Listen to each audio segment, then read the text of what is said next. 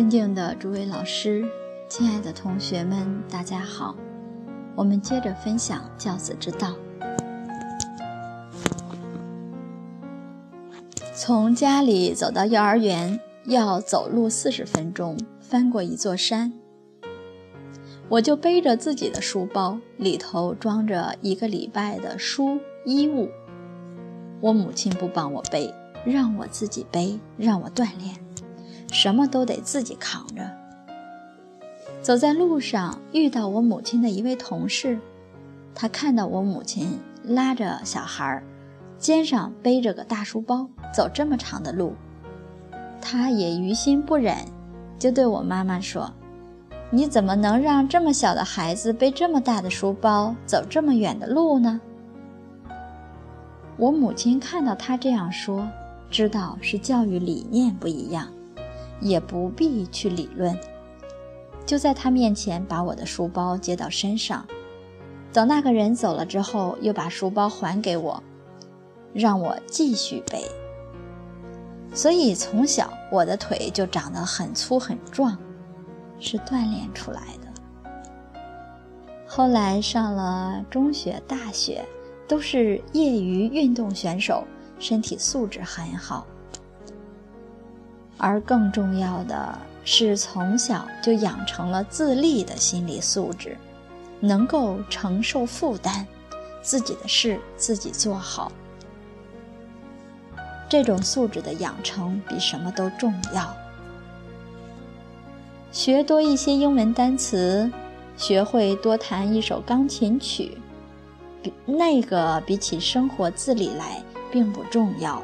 人的素质的培养。最重要了。后来我出国留学，我跟我的博士生导师是一位非常严格的经济学家，他写文章写的很多，发表了很多。他一个人发表的文章比整个学院所有其他教授发表的文章还要多。你看他的工作效率多高！所以他要求我们这些学生工作效率也很高。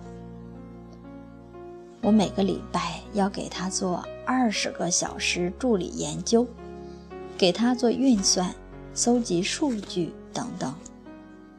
每次他给我的工作量，一个礼拜二十小时没有办法完成，开始都得四十小时完成。美国人早走了。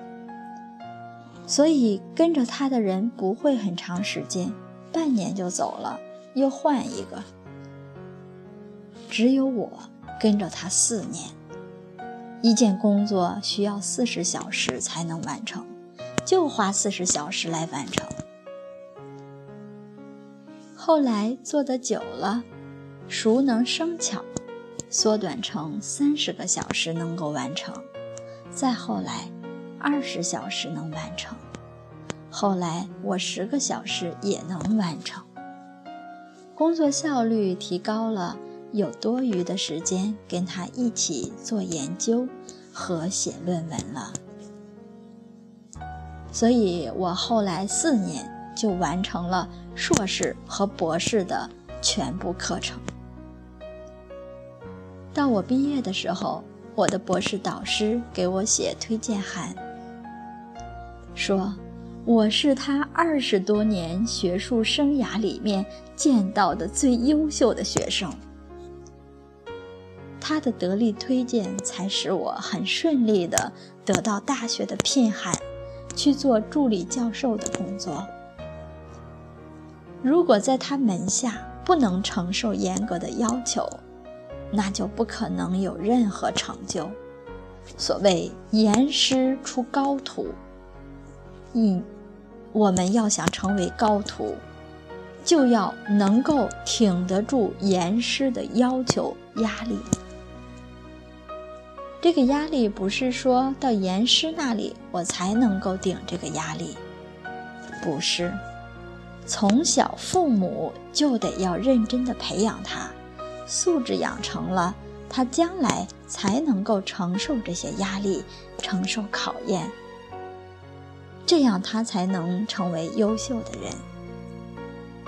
人的素质其实，真的是你能够承受压力，在压力中成长，你的能力就能够提升了。好，今天就学习到这里，谢谢大家耐心聆听，明天再会。